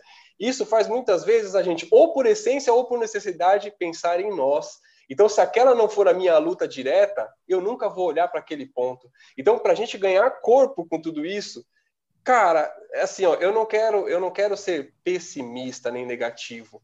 É, mas olha, eu acho que ainda tem muita coisa para a gente fazer. Sim. Primeiro ponto é cada um parar de olhar só para si. Hoje, né? Eu estou falando nós de uma maneira geral, para não para não indicar ah, ele, fulano é e eu não sou. Estou falando nós, todos nós nós temos as nossas lutas e isso faz a gente, a gente vive num mundo muito difícil, né?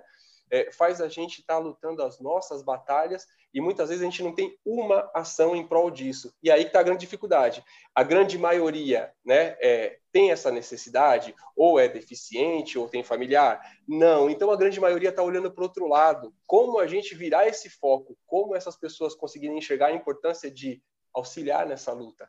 Então, tem chão, cara, tem chão. A gente, mas está é. aqui na nossa essência, né? Nasce dentro da gente, né? Cara, se a gente for olhar das, da, das frentes, das minorias, né? Esses dias estava até conversando com o Vaguinho, a gente, é, por exemplo, negros, né? Falam, é tá dado como minoria, mas na verdade os brancos são a minoria. No Brasil, os brancos são a minoria, não os negros. Quantificando é isso mesmo. É, é não, então, mas assim, das minorias, das lutas entre as minorias, é, PCDs, e aí engloba qualquer tipo de deficiência, é a menor de todas, é a menos falada. Porque já parte da visão da minoria com capacitismo, do que eles precisam de auxílio, eles precisam. É, é quantas vezes eu já escutei desde do meu início de carreira que, ah, Vitor, por que, que você trabalha? Você pode se aposentar por invalidez. Não é assim, cara. Eu lembro com meu 15, quando eu tinha 15 anos de idade, um amigo em comum entre eu e do Vaguinho chegou para mim e falou: Nossa, Vitor, deve ser muito foda ser você, porque você nunca vai dirigir na vida. Imagina você falar isso para um cara de 15 anos de idade, um moleque que tá louco para pegar um primeiro carro, a carta e fazer assim, acontecer. E eu, mais ainda que meu pai é mecânico de carro, então eu via carro todos os dias na minha vida. Então era algo que, que foi doído de enxergar. E, e eu por, não criei isso como barreira, criei isso como uma força para eu ir lá e provar para ele aqui, ó, você dirigir e hoje eu piloto até moto, né? É, mas não são todo, não é todo mundo que vai escutar desse jeito. Você pode é, criar você tem barreiras. a história do clube também, né? Do clube lá que, pô, você pilota, eu achei que você era só garupa, né? É, eu achei que eu era só garupa, é, pois é. Então, é, eu cheguei num, eu cheguei de moto, para as pessoas saberem, eu cheguei no, de moto no, encontro do motoclube. É, eu novo é, integrante desse motoclube muito grande, conhecido no Brasil. E aí foi um encontro nacional, assim, regional do estado, tal. Aí uma pessoa que a gente conversava pelo WhatsApp me viu chegando de moto, falou: "Nossa, Vitor, você pilota? Para mim você só era garupa". Ela se espantou comigo, né? Tipo, nossa, que legal. Mas também é um ato capacitista. Então a gente precisa pensar nessas coisas, como o Daniel falou, precisa gritar o que for. Eu estou a nível, cara, de, de, de chegar na, nas ruas, corrigir as pessoas. Nunca vi a pessoa na minha vida, eu vou lá e corrijo ela. Esses dias no posto em frente à minha casa, tem aquelas vagas que é, que é especial, e aí tinha lá o, dono do posto colocou aqui, é, você é deficiente da cabeça para parar o carro aqui? Pôs uma placa desse tipo. Eu sei que ele queria dar um recado para as pessoas que não tinham direito, mas ele foi capacitista. Chamei ele, falei, cara, isso daí tá errado, assim, assim. Primeiro, você não fala deficiente, é pessoa com deficiência. Então, eu acho que nesses pequenos pontos, da mesma forma que eu fui educado, não tenho vergonha nenhuma de falar que eu fui educado é, quando eu me referia ao homossexual, eu tinha até ações homofóbicas anos atrás e tive que aprender, né, pedir desculpa às pessoas que eu cometi erro. Meu irmão é, é, é, homossexual, foi uma das pessoas que acabou me, me educando muito nisso. Eu vou lá e educo as pessoas, porque às vezes ela faz sem sentido, sem, sem saber. Mas por isso que tem que ser falado, tem que ser uma causa, e principalmente isso que você falou, Daniel. A gente precisa é, abraçar a causa dos outros, trazer legitimidade para a causa do outro. É o branco, lutando com a causa do preto, é o cara que não tem deficiência lutando pelo, pela vaga do, da pessoa que tem deficiência, é o homem escutando sobre o feminismo, destruindo o machismo estrutural, né? Porque nós somos machistas por estrutura. Então, é, eu acho que o caminho é esse, cara. E a gente ontem no, no meu no Uber eu falei uma coisa pro, pro motorista que, que ele falou, você tem razão, cara Hoje a gente está vivendo está em época de campanha eleitoral, municípios, municípios, e todos eles, maioria, falam de inclusão, de educação, de é, melhoria de saúde, melhoria para pessoas com deficiência. Você vai ver inúmeras propostas. Só que quando eles entram lá, de fato, eles não fazem, não vão fazer nada. Por quê? Porque se eles fizerem, que pautas que eles vão usar para a próxima eleição? Pois é. Se eles resolverem isso, né? É, isso, é lógico, é uma questão é, muito estrutural que precisa ser mudada, que precisa ser revista, que a gente precisa brigar, que a gente precisa gritar. Cara, ser mais empático. Eu, um dos grandes ensinamentos que, esse, que essa pandemia me trouxe foi de se colocar no lado do outro. Porque essa pandemia, não sei se vocês têm a mesma reflexão que a minha, é... esse vírus, cara, esse é um vírus que é um vírus altruísta. Porque você põe a sua a máscara, não é para se proteger sozinho. Você põe a máscara e você passa o álcool gel na mão para proteger o seu amiguinho do lado. Esse é um vírus altruísta por pior que ele seja. Só que muita gente não entendeu. É. E hoje você vê bares lotados, você vê ônibus lotados, você vê tudo aberto e as escolas fechadas. A pandemia escancarou muita coisa, né? Essa é a verdade. Dentro desse exemplo que você falou, a pandemia escancarou muita coisa. Escancarou o que é prioridade, né? O que é prioridade, por exemplo. Então, ficou muito latente essa questão. Vivemos sim no mundo capitalista e eu acho importantíssimo, é fundamental o capitalismo. O capitalismo você consegue também se, se fazer valer pelas suas, pelas suas habilidades. Você consegue ter um, uma boa estruturação é, financeira, de dignidade, social, através das suas habilidades no capitalismo. Só que o capitalismo que está sendo absorvido pelo mundo é único exclusivamente pelo dinheiro. Está sendo o dinheiro pelo dinheiro. Então, Vitor, você é PCD, meu velho. Eu não vou te contratar. Você não vai gerar lucro para mim. Eu vou pegar um cara que tem os dois braços normal. Esse cara ele vai fazer o trabalho com as duas mãos muito mais rápido que você, que tem uma mão só. Essa visão precisa ser quebrada. A gente aqui é um canalzinho pequeno, é a gente, mas isso aqui vai ficar para eternidade. Então, porque quando forem pesquisar capacitismo Google, vai aparecer o nosso vídeo. Essa é a ideia, cara. É plantar semente aqui e colher daqui a alguns anos. Alguém precisa plantar semente. Então, que se ninguém fez agora, que sejamos nós agora. Talvez os nossos filhos não verão essas mudanças. Talvez os nossos netos não verão essas mudanças. Mas uma hora vai mudar. Muita coisa já mudou no mundo. Muita coisa melhorou também para as pessoas com deficiência. Se a gente pega as Olimpíadas de Barcelona, em 92, eu vendo nas minhas pesquisas, a Paralimpíada lá era coisa pequena. Hoje não, hoje é uma coisa gigantesca, uma coisa monstruosa. Por quê? Porque as pessoas entenderam que através do esporte você pode mudar a vida daquelas pessoas que, senão elas é, que ficariam em casa contraindo diversas outras doenças psicológicas. Se não fosse o esporte, quem saberia quem é Daniel Dias? É um ponto de reflexão, até um ponto de inconformismo das pessoas, que eu, que eu tenho, né? Não sei, eu não posso dizer pelas pessoas, mas que eu tenho. É isso, cara. Vamos valorizar pessoas. Ponto. Não importa se o Vitor é deficiente, se ele é gordinho, se o Daniel tem barba, se ele é careca, se ele é branco, se ele tem olho claro. Eu sou filho de nordestino. O o, o meu amigo é negro, o Viana é careca, o Sal é careca, o, o Rodrigo do, do Magnus é ele tem um chute muito forte e o, e o Mauro Sandri não sabe nem chutar a bola. Vamos valorizar as pessoas. Um ponto, acho que até vou compartilhar com o pessoal aqui, até um ponto que gerou muita discussão internamente aqui do Samba para a Vida, era o engajamento das pessoas. Só que ao passar do tempo, a gente foi percebendo que a gente não poderia fazer as mesmas cobranças de uma pessoa para outra, porque a habilidade dela não era aquilo.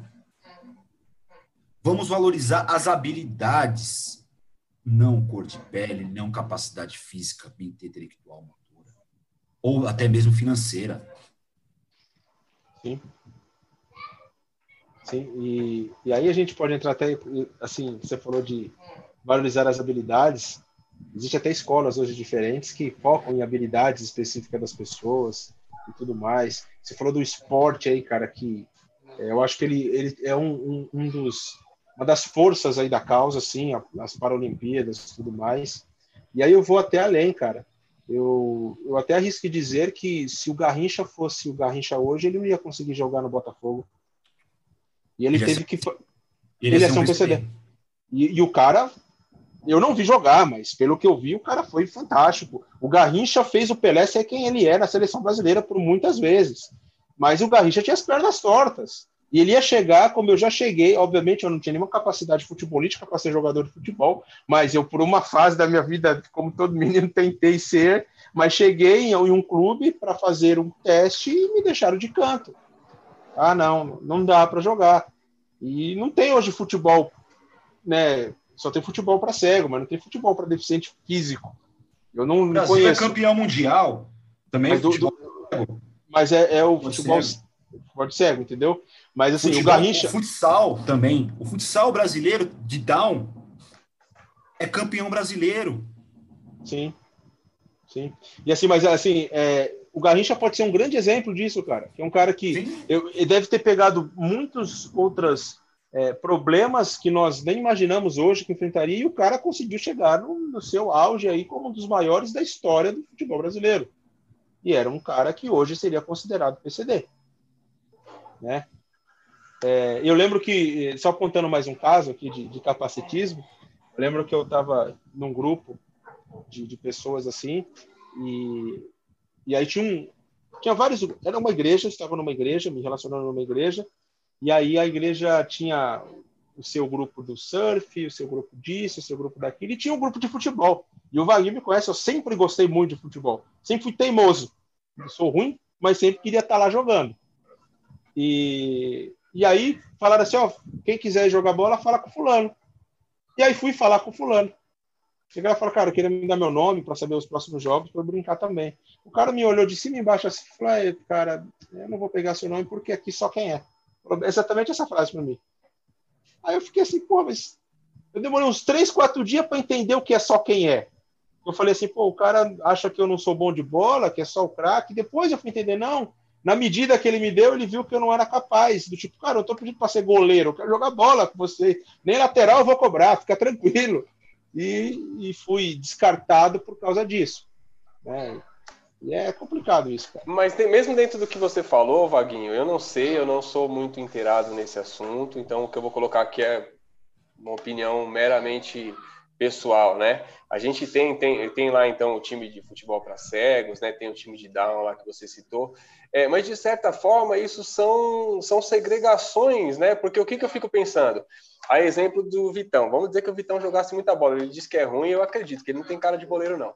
Mas vamos dizer que o Vitão jogasse muita bola. Que ele não teria capacidade de ser um jogador profissional, mas não do time né, de cegos ou do time de Down, que fosse um jogador de futebol, simplesmente, como ele disse do Garrincha eu não vejo essa oportunidade para essas pessoas. Elas não têm nem como tentar chegar até ali. Você tem dúvida que tem algum cara, sei lá, vou falar de forma aleatória, que tem algum cara que tem alguma é, deformação física, por exemplo, é, nos membros superiores, mas que joga muita bola e que poderia jogar futebol num time qualquer aí, Corinthians, São Paulo, Palmeiras. Você tem dúvida que existe um cara que joga bola? Nunca vai chegar, nunca vai chegar, porque é, a gente por isso que eu te falei, tem, é legal que tem essas coisas, mas são, de certa forma, são segregações, né? Elas fazem parte, assim como você, você falou das Paralimpíadas, e uma parte que me entristece, eu também não sei se é verdade, também é uma opinião, é recebem o apoio, ok, mas recebem o apoio porque estão engajados na causa ou porque aquilo tem um retorno financeiro de alguma forma, de patrocinadores? Não sei te dizer, é uma pergunta e eu não sei a resposta, mas é uma reflexão que eu faço. Eu tenho receio de saber é, as questões que envolvem isso. Será que fazem porque querem realmente é, desenvolver essas pessoas ou porque aquilo, a gente falou do mundo capitalista, aquilo traz um recurso, né, traz um retorno financeiro? Essa é uma coisa para a gente pensar também. Né? E só para a gente complementar antes de ir para os comentários, que tem bastante gente aqui, é, como muita gente sabe, eu tenho bastante ligação com o Magnus Futsal. É, uma porque o presidente é meu amigo, outra que eu é, exerço algum, algumas tarefas lá com eles. Joguei mas... bola com o Drummond, tá? Que fica aí, ruim de bola, mas joguei bola com o Drummond. Ele era goleiro do meu time e eu fazia gol contra nele. e, mas a Magnus, a, a, empresa Magnus do grupo Admax, é, o Luciano Huck já mostrou isso lá no programa dele. Eles têm um centro de treinamentos para cachorros para ser cão-guia. É um trabalho magnífico que eles têm lá. E é um, é um centro para isso. Eles cuidam do cachorro, eles, os cachorros são procriados lá no, no, nesse centro. E, esse, e os cachorros eles são preparados. Ele fica um ano na casa da pessoa que, que é capacitada a receber, capacitada que eu digo assim, que a pessoa pode ficar com o cachorro, o deficiente visual. Mas não quer dizer que ela vai ficar com o cachorro, porque o cachorro também pode não se adaptar à pessoa. Então, é, é, eles, dispor, eles dão esse, esse animal, porque é muito caro. Infelizmente, é muito caro ainda para um deficiente visual ter um cão-guia. E eles fazem esse trabalho. E uma das, uma das formas de divulgação, que eu até comentei com o Felipe aqui na, na, na live que a gente fez junto, que para mim foi genial, foi o time inteiro do Magnus Futsal num jogo de liga entrar com os olhos vendados. E, Cara. se não me engano, era o Rodrigo Capita, que teve semana passada com a gente, ele entrou com um desses cão-guia em quadra. Mas mostrando o quê? Que a causa precisa ser falada. Não é porque a Magnus é uma, uma empresa gigantesca que tem uma visibilidade maior, mas eles não conseguem abraçar o um mundo, eles estão eles estão no nicho de mercado de alimento pet. Então, quando eles se juntam à causa, quando eles se juntam numa ação junto com um time de futsal, ele sai desse nicho de mercado pet e ele vai para o esporte. Então, já, já são duas forças da mesma causa, que é a causa da inclusão de pessoa com deficiência visual. Então, isso precisa ser mostrado também. Isso precisa ser falado. Assim como pessoa com deficiência física, motora ou auditiva, tudo precisa ser falado. Esse inconformismo que nós três estamos tendo aqui hoje é, um, é, é totalmente válido e urgente. É urgente o assunto. Eu vi isso daí, Vaguinho. Fiquei até emocionado em ver isso daí. Eu vi essa live de vocês e tinha visto essa ação dos caras. Fantástico, fantástico. Ah, pode ser comercial porque o Magnus tem lá o cachorro. Mas, cara, eles fizeram. Alguém está fazendo. Isso e façam. Que tenha mais Magnus, que, que, que tenha o seu centro de treinamento de cachorro para ser doados para pessoa com deficiência visual, que tenham mais IBMs, que, que tenha o seu programa de pessoas e de inclusão de pessoas com deficiência, e que tenham mais empresas assim. Tenham mais empresas que não façam meramente para ter benefício fiscal. Sim.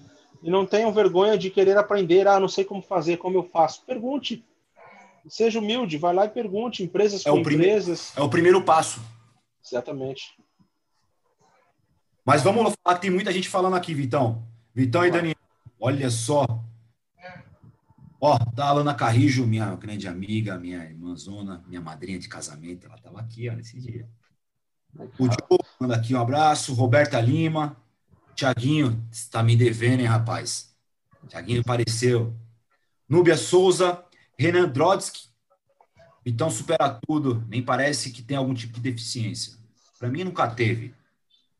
Marcinho, Marcinho, grande abraço. Marcinho, ele teve aqui também com a gente na live do. A gente falou de futebol de Várzea, foi fenomenal. Fernanda Lima, Carol. Carol deve ser sua, sua esposa, né, Vitão? Ela é isso tá, aí. Ela tá bem ativa aqui. Heitor Turci, já fui funcionário em uma das empresas do Daniel. Daniel foi meu gestor. Daniel é, hoje é meu amigo, meu irmão, pai, é minha família. A Núbia fala, cotas são ferramentas de inclusão, ela é um caminho. Edilane Oliveira também está aqui. A Carol fala aqui um assunto bem importante. A sociedade não foi ensinada a ser inclusiva. Se não houver lei, ela segrega e massacra. Pensemos. Carô, também de novo aqui. Rafael Gomes, Vinil Samba, salve Dani. Vanessa Gonçalves, minha grande amiga. Um beijo, amiga. Bom ter você aqui. Helenis Catolin, eles não têm oportunidade de estudar e as escolas que, dizem ser, que se dizem inclusivas não passam de depósitos de crianças. Verdade. É trágico que a gente vive em termos de exclusão. Aqui a Eleni fala que em compensação na é, Vila Nova Cachoeirinha, você quase nem consegue andar a pé de tanto buraco que tem nas calçadas. Carô, de novo. Carô tem um monte. A Troa tá é. bem. Gara TV, Realidade. Bom. Alan Prado. Carô, obrigado. Não dá para ler todas as suas mensagens hoje aqui, porque a gente já passou uma hora e 17 minutos. Oh, não estava preocupado se nem ia ter o que falar. Vaguinho, vou aproveitar aí, você que estava tomando a palavra aí, mas só para agradecer todas as pessoas que interagiram aí de alguma forma. A gente não está, não, não sei se a gente já está finalizando, mas só para aproveitar o momento aqui de agradecer. Você leu Sim. algumas mensagens aí, Eu... e é muito importante que as pessoas participem. Isso aqui é uma ação, como nós falamos, pequena. Essas participações são importantes, porque aqui você ouve coisas que você vai replicar na sua vida. Aqui eu posso comentar alguma coisa, você, o Vitor talvez com mais propriedade, cada um com a sua experiência, mas certamente cada um aí ouviu pelo menos uma coisa que parou para refletir e aquilo acaba virando uma verdade para a vida dela. E aí ela pode replicar isso no seu dia a dia. Essa é a sementinha que o Vitão falou. É isso que nós Exato. precisamos, plantar a semente aqui, as pessoas que acompanharam, que é, defenderam algumas ideias ou outras talvez não, aquilo que você defendeu, que você acha justo, plante essa semente lá na frente. Isso é uma multiplicação. A partir do momento que nós multiplicarmos isso, começa a ganhar corpo. É o que. E mesmo que aqui não defendeu, se não defendeu, faça de outra forma, mas faça. Sim, sim. E aí, completando o que o, que o Daniel disse aí, Paquinho, essas pessoas aqui que comentaram, uma grande maioria delas nós conhecemos. Minha esposa está aí, o Renan Drost é, é, é, tio da minha esposa, a Núbia Silva comentou, assim, eu, muito que eu sei hoje sobre essa luta, eu devo à Núbia. A Núbia ela é, é, é gestora de diversidade e inclusão na Vivo hoje. Ela conheci ela na IBM, quando trabalhei na IBM, e é uma pessoa que defende a causa. Ela não tem nenhum tipo de deficiência mas ela abraçou isso para a vida dela e ela é a base para essas pessoas. Tem pessoas aqui que citou o nome Daniel, que foi funcionário dele, que foi colaborador com ele. Então, se essas pessoas, nossos amigos, nossos familiares, esposa, marido e tal, que nos sustenta nas horas mais difíceis, quando a gente está enfrentando. Né? O, o, eu vi aí que o Daniel comentou aí do, do filho com 21, 21 anos e não tem a qualificação que ele gostaria que tivesse. E, e eu vi que ele ficou até um pouco emocionado, me emocionou também. E, e eu tenho certeza que não foi tão simples como ele contar. Foi uma luta árdua de 20 e poucos anos, ele, a esposa, o filho, e, e, ali um sendo a base do outro. Eu acho que o trabalho é esse, né? Mais do que a gente levantar a bandeira, é as pessoas umas suportarem as outras. No final das contas, nós somos tudo pessoas, somos todas pessoas. Essa é a ideia. recebi uma mensagem aqui que, que me deixou emocionado no WhatsApp. Jair, também te amo, viu, meu pai? Jair, para quem não sabe, é o pai do Vitão. Cresci, eu tenho muito orgulho de ter ele também como um pai na minha vida. É, me ensinou muita coisa. Me ensinou principalmente a tratar todos da mesma forma, assim como meu pai de sangue me ensinou. Eu tive muitos ensinamentos. Teve épocas de eu ficar mais na casa do Vitor que na minha própria casa. E, e, e saiba vai que, que muito. Vai que precisa. Muito hoje Vai que precisa. Muito da minha formação enquanto ser humano eu devo ao Jair também. uma outra coisa também importante de falar aí, Vaguinho, para as pessoas que acompanham a gente, lógico que muitas delas já são envolvidas né, com a gente, são familiares, né? É, mas uma coisa importante também é aquele cuidado que a gente tem que ter dentro da nossa casa com os nossos filhos. Quando nós estamos falando aqui com adultos, já são pessoas formadas que já têm as suas opiniões, né, e cresceram ou não dentro dessa estrutura, mas a gente tem uma responsabilidade muito grande com os pequenos que estão lá. Eles não sabem, eles não nasceram sabendo, não nasceram preconceituosos. Então, isso a gente tem é, por obrigação de, de desenvolver, né, é, de educar seres humanos, né, que, que respeitem as pessoas, respeite essa diversidade. Uma das experiências com meu filho na escola regular era uma experiência muito triste, porque ele ficava jogado, ele ficou seis meses nessa escola, ele ficou jogado na escola, seis meses.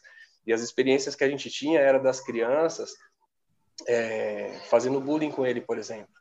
Ele não, não sabe, não, tem, não tinha o discernimento, né? E não tem até hoje. Então, assim, as crianças ficavam, é, se juntavam e ficavam rindo dele, chamando ele de bobão, e ficavam rindo. Ele via as crianças rindo e ele dava risada também, porque ele achava que eles estavam brincando com ele. Isso é triste, cara. E assim, eu não desejo que meu filho leve isso adiante é, de certa forma, eu agradeço muito que eles tenham crescido com eles, porque eles não têm essa visão. Os meus filhos não têm esse tipo de visão, porque eles cresceram com o Vitor dentro de casa. Mas é triste, meu filho não é um bobão. É, e a preocupação é, essa geração que chega, é nossa responsabilidade colocar isso dentro deles. Eles não sabem disso. Alguém foi lá e ensinou que aquilo é, você fazer isso é legal ou não é, é o que pode, o que não pode, nós que ensinamos.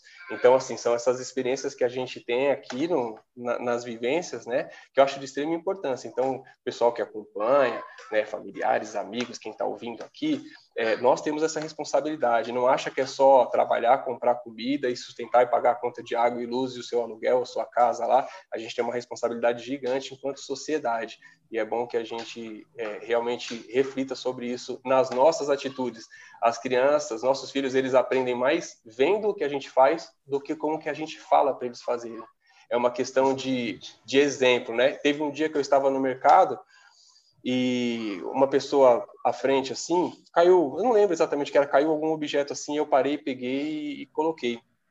E ainda no mesmo dia, a gente continuou no mercado e tinha uma pessoa com um carrinho com criança e caiu a fraldinha, né? E meu filho foi e abaixou. Eu sei que ele pegou aquilo porque ele viu eu fazendo. Mas lógico que a gente, até porque a gente é babão também, né? Eu perguntei para ele, falei, pai, mas por que, que você pegou, filho? E ele disse, eu peguei porque você fez, pai.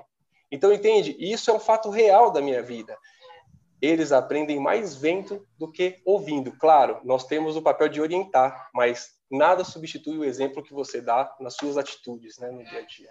Cara, cara, palavras comovem e exemplos arrastam. Responde Exato. tudo isso aí. E como, como fica assim um, um grande exercício para a gente, isso já é meu exercício praticamente que diário, mas é para vocês, para o pessoal que está vendo a gente, compartilhem. Não só o, o, essa live em específica, compartilhe, ajuda o Samba para a Vida a crescer, porque assim como a gente está falando hoje de inclusão social, mês que vem a gente vai ter um, vai ser uma sessão bastante importante que a gente vai falar sobre, vai ser o mês da consciência negra, a gente vai falar racismo em todas as nossas lives, trazer grandes pessoas negras aqui e não negras também, brancos também. Mas vamos tratar do assunto do racismo. E mas a gente tem pessoas que querem conhecer algum bastidor do samba mais para trás, o que que o samba influenciou na vida das pessoas, o que que foi o samba influenciou na sociedade para aquelas pessoas. Pessoa que quer saber alguma parte do esporte também, a gente tem aqui conteúdo. Pode ser que essa live não seja interessante para você, mas alguma outra a gente tem algum conteúdo. Então, pessoal, compartilhem o canal do Samba para a Vida. Vão lá nos podcasts, procura pelo Alô Mundo do Samba para a Vida, a gente também está lá. Ouçam, absorvam esse conteúdo que a gente trabalha aqui, que a gente faz, que a gente estuda bastante, por mais que hoje a gente está falando aqui uma hora e meia, é, não é só uma hora e meia de live, eu não, isso não foi construído em uma hora e meia. Eu estudei bastante antes, o Vitor vem estudando a vida inteira, o Daniel vem se preparando a vida inteira. Então, é uma construção de ideias que estão sendo formuladas, que estão sendo construídas, é, que estão sendo feitas para que sejam repassadas. Isso são as pontes. Então, para a gente finalizar aqui, já estamos nos nossos momentos finais, já passamos de uma hora e 25 de live. Nós temos três momentos aqui. O primeiro deles é a indicação. A partir de março do ano que vem, a gente vai ter a nossa segunda temporada. E a gente sempre pede a indicação para que vocês façam a ponte. Para que aqui no Samba para a Vida. Começar, Daniel. Quem você indica para a nossa próxima temporada? Quem você acha que não precisa ser necessariamente da música, não precisa ser necessariamente sobre o assunto inclusão, mas que tem algum assunto que tem uma boa, uma boa história para trocar? Cara, eu não acompanhei todo mundo que participou. Vou te perguntar antes, então. Tem um cara que eu admiro demais, um cara inteligente, muito inteligente. Fala sobre tudo, talvez consiga contribuir. O Jair do Façanha já participou de algum programa? Ainda não. Então, ele é uma indicação, cara. Ele é um cara fantástico, um cara fantástico, extremamente inteligente, esclarecido. Ele pode trazer bastante coisa aí. Alô, Jair, você vai estar aqui. E você, Vitão? Eu, como um bom cara de tecnologia, vou indicar com contingência. Vou mandar dois nomes para você. Pode falar. Posso? O primeiro é o meu irmão, Vinícius, que é um escritor LGBT aí que me ensinou muito nesse processo aí de, de reconstrução daquilo que eu, eu via para o mundo. Esse não precisa fazer ponte, não. Não, não. Então, Esse aí eu... e, e o outro é uma mulher, chama Renata Mendes. Ela é designer e trabalha com, com empreendedorismo social. Ela chega nos lugares que precisa ser transformado e eu acho que é perfeito o que vocês falam. Esse eu faço a ponte para vocês depois também. Se quiser. Vamos lá. A Renata vai falar com a gente no mês de março, que vai ser o mês das mulheres. Vou trazer só mulherada aqui no mês de março, que eu ainda não trouxe, não trouxe nenhuma ainda, é erro meu. Pois é. Vamos trazer a mulherada aqui. O mês de março vai ser invadido por elas. Perfeito. E o segundo momento. Agora o Vitão. Vitão, qual o recado que se dá para o mundo? Cara, o recado para o mundo. Eu na verdade, eu quero compartilhar, na verdade, para as pessoas tentarem fazer aquilo que eu aprendi a fazer no, nesses últimos anos, nesses 33 anos de vida aí. É entender que nós nunca seremos 100% sem preconceito, 100% empático. E o segredo para a gente resolver esses problemas é a gente ter empatia. Né? A gente pode até falar que somos temos empatia, mas não sabemos o real significado ou ação de ter empatia. Né? Eu divido aí empatia basicamente em três ações. Né? Primeiro, afetivo, onde você entende aí o lado emocional e a situação que uma outra pessoa está, mesmo não sendo uma situação que você esteja ou que você já tenha passado. Tem um lado cognitivo, né, onde você tem que aprender sobre aquela situação até de forma rápida e decidir o que fazer sobre os estados que aquela pessoa está, o estado mental ou emocional. E principalmente aí regular as suas emoções. Entender que uma palavra solta pode machucar. Né? Eu sou cristão, como o, o você também é, eu sei que é, eu não sei o Daniel, mas na, naquelas coisas que eu que eu acredito, em um dos mandamentos né, da fé que eu sigo, diz que, como o primeiro deles é não matar. Muita gente acredita que não matar é você vir e tirar a vida da pessoa. Mas quando você diz algo errado, quando você comete um bullying, quando você tira um sarro, quando você olha para a pessoa e, e, comete o capacitismo, você está matando sonhos, você está matando desejos, e de certa forma você está pecando ali, matando a pessoa de uma forma. Então, pratique a empatia. Todo dia. Entenda que amanhã você precisa ser melhor do que hoje. E assim a gente, um dia, teremos um dia um mundo melhor. Daniel. Difícil, hein? Bom, vamos lá de forma resumida, cara. Aí, é... pratiquem o bem. Pratiquem o bem, ame as pessoas. Eu acho que praticar o bem talvez seja o caminho mais curto para sua própria felicidade. É, o Vitão falou de empatia aí, cara, extremamente importante. É, seja empático. A partir do momento que você se coloca no lugar do outro, você consegue ter uma outra visão sobre as coisas. Mas de forma resumida, pratique o bem todos os dias, a todo momento. Aquilo volta para você. E você não vai fazer esperando que aquilo volte. Faça de coração, de uma forma natural. Você é atingido com isso também. Muito bom, muito bom. Pessoal, fazer uma brincadeira com vocês, fazer um jogo agora com vocês. Vocês estão acompanhando aqui agora a live. Faz um videozinho com o recado que você daria para o mundo. Compartilha lá no seu Instagram, marca lá, arroba samba pra vida, a gente vai compartilhar. Vamos ver o tanto de recado para o mundo que a gente tem. Show de bola. E agora o nosso último momento, que é meus agradecimentos. Meus irmãos, meus amigos, uma honra ter essa aula com vocês. Daniel veio aqui pelo, pelo filho dele, que é a necessidade, que é, que é, necessidade não, ele é uma pessoa, mas que, que é uma pessoa diferente pelo, pelo, pela síndrome de Down, mas que, acabou, que acabou nos indo pelo, por outro caminho, por tamanho conhecimento da causa. Foi lindo, Vitão nem precisa falar do tamanho do engajamento. Rapaziada, muito obrigado. Muito, muito, muito, muito obrigado. Que aula. Vaguinho, obrigado por você ter dado espaço para a gente falar disso. Isso é. E acabou a bateria do meu fone. Tá me ouvindo? Tô ouvindo. Tá. Obrigado pelo espaço. Tchau, pessoal lá. Pela, pelo, pela oportunidade. Isso é fantástico, cara. O, o, o filhão aí, cara. Fantástico. Quero conhecer ele pessoalmente, cara. Olha o nome dele. Vitor, escolhi bem ou não? Ah, cara, o cara é, é bonitão, vitorioso aí, ó, com o nome desse. Dá tchau para todo mundo lá, ó. Então, cara, obrigado. Obrigado, Daniel, por a oportunidade de conhecer a sua história, a história do seu filho, cara. E, e vamos, vamos continuar jogando a semente aí, cara. Com certeza que a gente precisa fazer isso para criar o legado. Acho que é isso. A gente está criando um legado. E todos fazem parte disso. É isso aí. Então, considerações finais, agradeço mais uma vez ao Vaguinho. Satisfação enorme aí de, de conhecê-lo aí, Vitor, é, nessa oportunidade. É, agradeço o espaço também da gente poder contribuir de alguma forma, falar um pouco das nossas experiências. Isso é sempre bom, não só para quem está ouvindo, mas para nós mesmos, né? Aqui a gente está conversando, eu falo experiências minhas, eu ouvi muitas experiências suas, é, do Vaguinho, e isso é um aprendizado. Isso aqui é uma troca que gera um aprendizado mútuo, né? É, que eu acho super saudável e produtivo para todos os envolvidos. Então, agradeço de coração a oportunidade de estar aqui com vocês. Ah, muito obrigado, muito obrigado.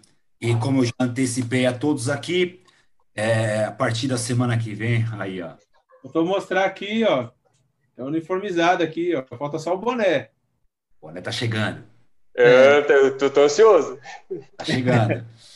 Como antecipei aqui, a partir do no mês que vem, mês de novembro, no dia 20 nós temos o, o Dia da Consciência Negra, então a gente vai fazer um mês da consciência negra aqui no canal São para a Vida, no Alô Mundo. Então vou trazer algumas personalidades negras e dois. E nesse meio aí eu vou trazer dois empresários para a gente falar do mundo corporativo sobre a questão social das suas ações solidárias e com a questão do racismo nas empresas, incluir um assunto esse é um assunto muito urgente também, muito importante.